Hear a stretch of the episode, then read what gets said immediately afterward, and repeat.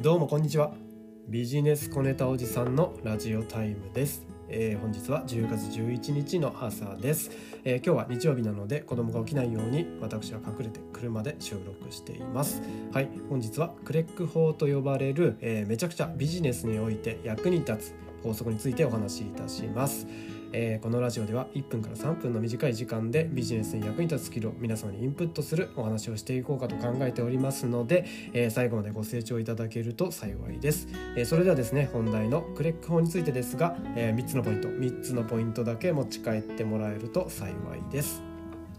え1つ目のポイントクレック法って何なのといったことですがこちらは、え結論根拠事例結論の順番で話すことをクレック法と言います、えー結論がコンクリュージョン、えー根拠がリーツ、えー事例がエグザンプル、えー結論のコンクリュージョン。この頭文字を取ったこと取ったことで、えークレック法と言います。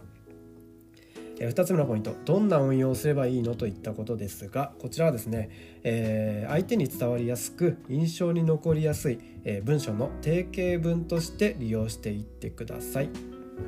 それでは最後具体例、えー実際にクレック法を使って具体例を述べていきます。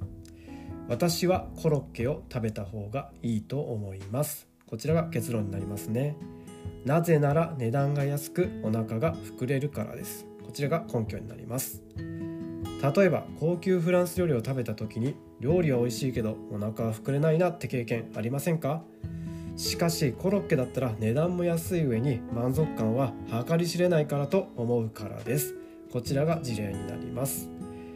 だから私はコロッケを食べた方がいいと思います。こちら結論。この結論で締める。このこの流れがクレック法になります。はい、えー本日は3つのポイントでお話をしていきました、えークレック法とは何なのか。結論根拠事例。結論この順番で話してね。この順番で文章を作ってねってお話です、えーじゃあどんな運用をしていけばいいのか、えー相手に伝わりやすい印象に残したい文章を作る時に使う定型文テンプレートとして使ってみてください。で、え事例は先ほどに言ったような順番で話していくと何が言いたいのかわからないような話が、えークレックの法則を使うだけで、えめちゃくちゃ分かりやすい話に変わっちゃうわけですね。はい。以上がクレックベック法というものになります。ぜひ使ってみてください。ではまた次回お会いいたしましょう。ご清聴ありがとうございました。バイバイ。